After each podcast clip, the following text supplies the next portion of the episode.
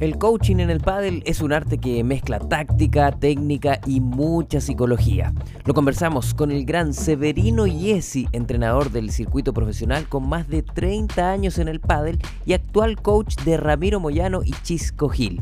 Acá Seve nos cuenta las claves para sacar lo mejor de los jugadores y jugadoras en el exigente mundo del profesionalismo la importancia de la mente, los cambios de estrategias, cómo lidiar con los micrófonos en los banquillos y mucho más en la conversa con el gran Severino Yesi aquí en Rey Padel.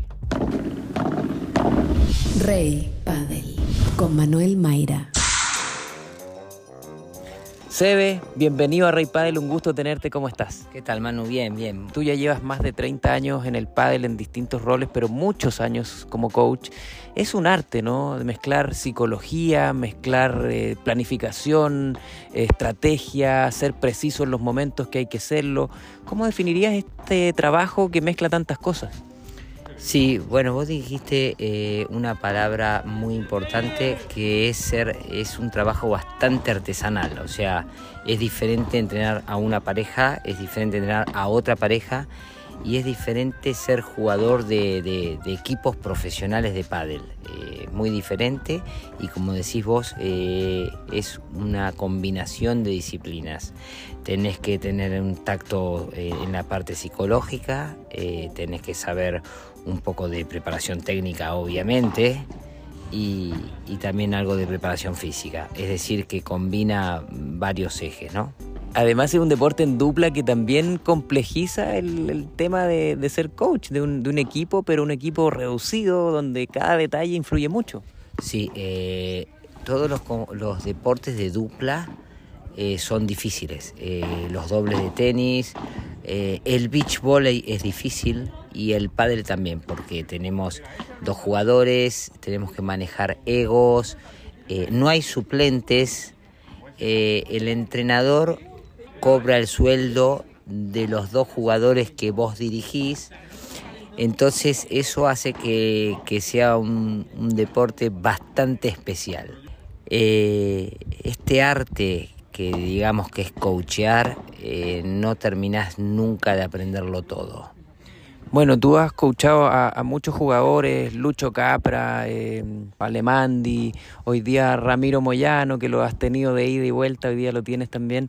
Cuéntame un poquito, vamos por lo actual, por, por Ramiro, cómo lo ves, sus fortalezas, qué se trabaja hoy día en, en Ramiro, por ejemplo. Bueno, yo creo, si tengo que hablar de Ramiro, creo que en la faz mental ha pegado, ha pegado un subidón, ha pegado un salto eh, ha ganado muchísima confianza en sí mismo y, creo que eh, conmigo él se siente bien, eh, él se siente él, él mismo, con una identidad propia, es Ramiro Moyano, con un juego definido, es de Ramiro Moyano.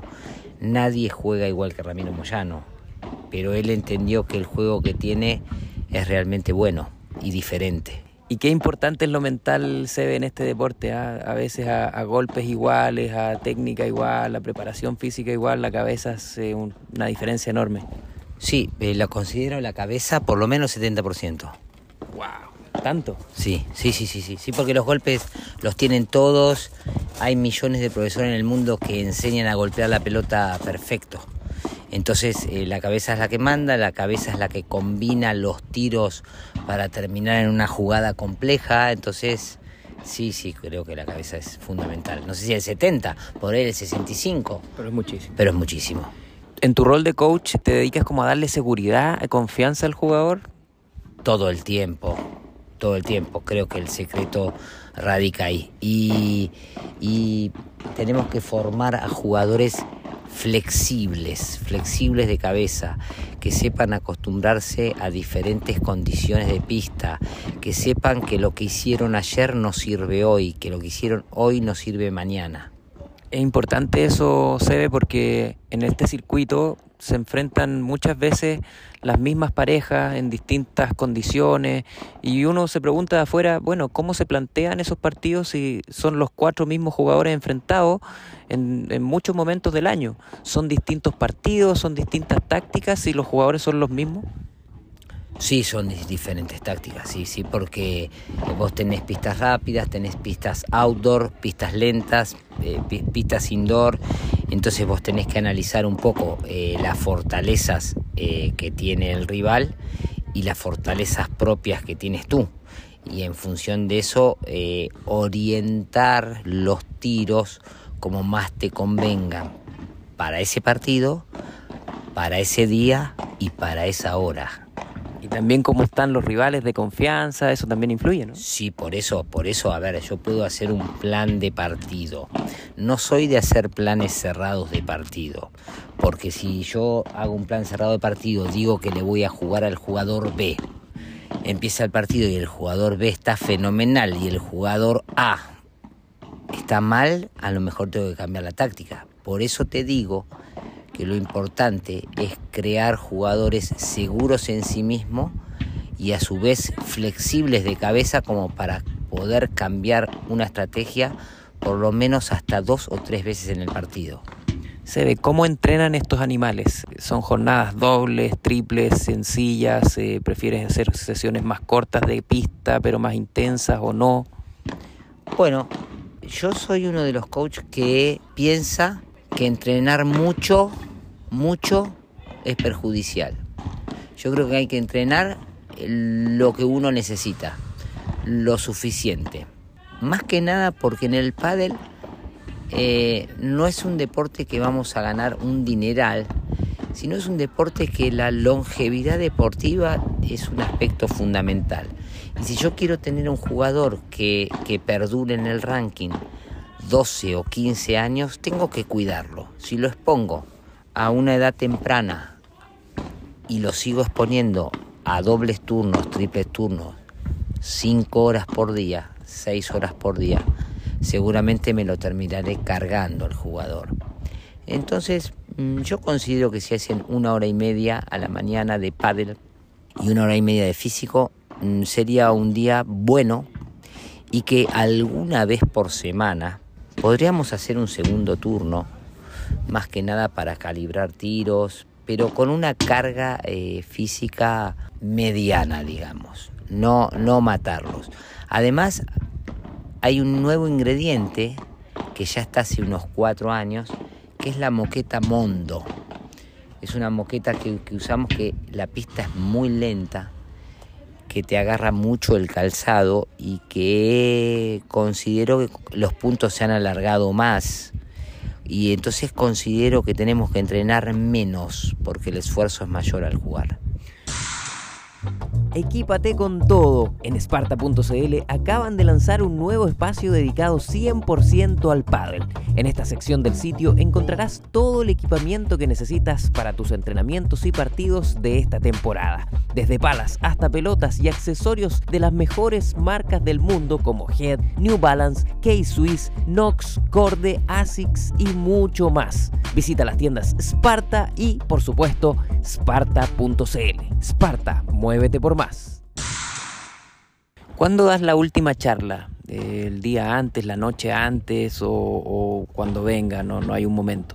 Bueno, no tengo un, momento determinado, ¿no? o sea, no acostumbro a hacerlo siempre igual. Eh, espero que los jugadores eh, haya algún hueco y estén, estén en modo permeables para poder este, incorporar los conceptos que quiero, que quiero incorporarles, ¿no?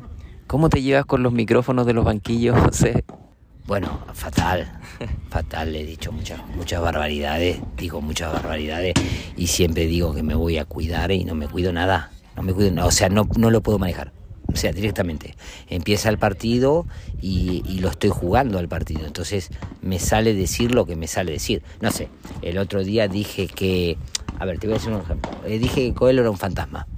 ¿Cómo hace un fantasma Coelho? Coelho es jugadorazo, admiro a Coelho, pero claro, pero yo tengo que sacar a mi jugador de, la frustración y a veces tengo que minimizar al rival para que mi jugador eh, logre tener autoconfianza. Entonces puedo decir cualquier cosa, puedo decir cosas que no son que no son ciertas también. Como que Coelho es un fantasma. Y como que Coelho es un fantasma, por ejemplo. Y uno eh, escucha los banquillos y muchas veces eh, son charlas de estrategia, de tácticas, pero otras veces son solo motivacionales, ¿no? Eh, ¿Cuándo aplicar qué cosas? Porque son cosas distintas.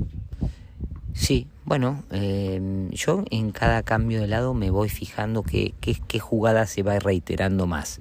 Si me ganaron dos, o, si gané o si perdí dos puntos de la misma manera, o, o tengo que cambiar algo o tengo que mantener algo, según si lo haya ganado o si lo haya perdido.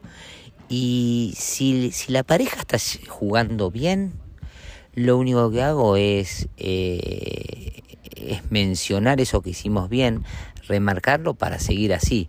Pero hay veces que, que el coach también tiene que hablar poco. Yo eh, hay, hay cambios de lado que no hablo nada. O sea, me ha pasado ponerle una vez dirigiendo a Mati Díaz y Maxi Sánchez, en un cambio les dije, no voy a hablar nada, ya, ya saben lo que tenemos que hacer cada uno. Y era que individualmente ninguno de los dos estaba rindiendo eh, como tenía que rendir. Y el estar callado a veces es mejor. Si ellos ya saben cuando están jugando mal. Se ve, eh, se ha visto últimamente muchos cambios de pareja o más seguidos que antes. ¿Crees que va a ser una tónica de aquí en adelante en, el circuito profesional? A ver, siempre hay cambios, siempre. No lo podemos evitar. Eh, se han pensado miles de maneras para evitar ciertos cambios que a veces nosotros los vemos que son innecesarios, pero eso es, la verdad que está ingobernable. Entonces, eh, no sé ni, cómo contestarte ni, ni, empezar a elaborar una respuesta, porque se, se, me han ocurrido 1500 cosas. Mira, se me ha ocurrido decir, bueno, que haya ventanas de cambio, que digas, bueno, en junio puedo cambiar, que en diciembre puedo cambiar, y al final viene una lesión y hay un cambio obligado y, pasan cosas. Entonces no se sabe bien cómo, cómo hacer, entonces que se arreglen ellos. La última, se eh, el pádel, hay teorías que dicen que está poniéndose cada vez más agresivo o más de ataque. Uno ve parejas como los número uno, como Coello con Tapia ahora, que se desdibuja un poco la figura del derecho que trabaja el punto y que el revés define. ¿Cómo lo ves tú? Bueno, no, no, no, no lo veo así. lo veo que depende mucho de la pista. Eh, nosotros tenemos que hacer jugadores completos, que sean versátiles, que sean capaces de jugar bien en pista rápida o en pista lenta, que puedan tener un rendimiento similar. Entonces, eh, Lucas Bergamini juega una barbaridad, Chingoto juega una barbaridad, Chingoto ha, llegado a jugar final de máster sobre el revés. Entonces, eh, hay tantas formas de jugar al pádel como jugadores hay en el circuito.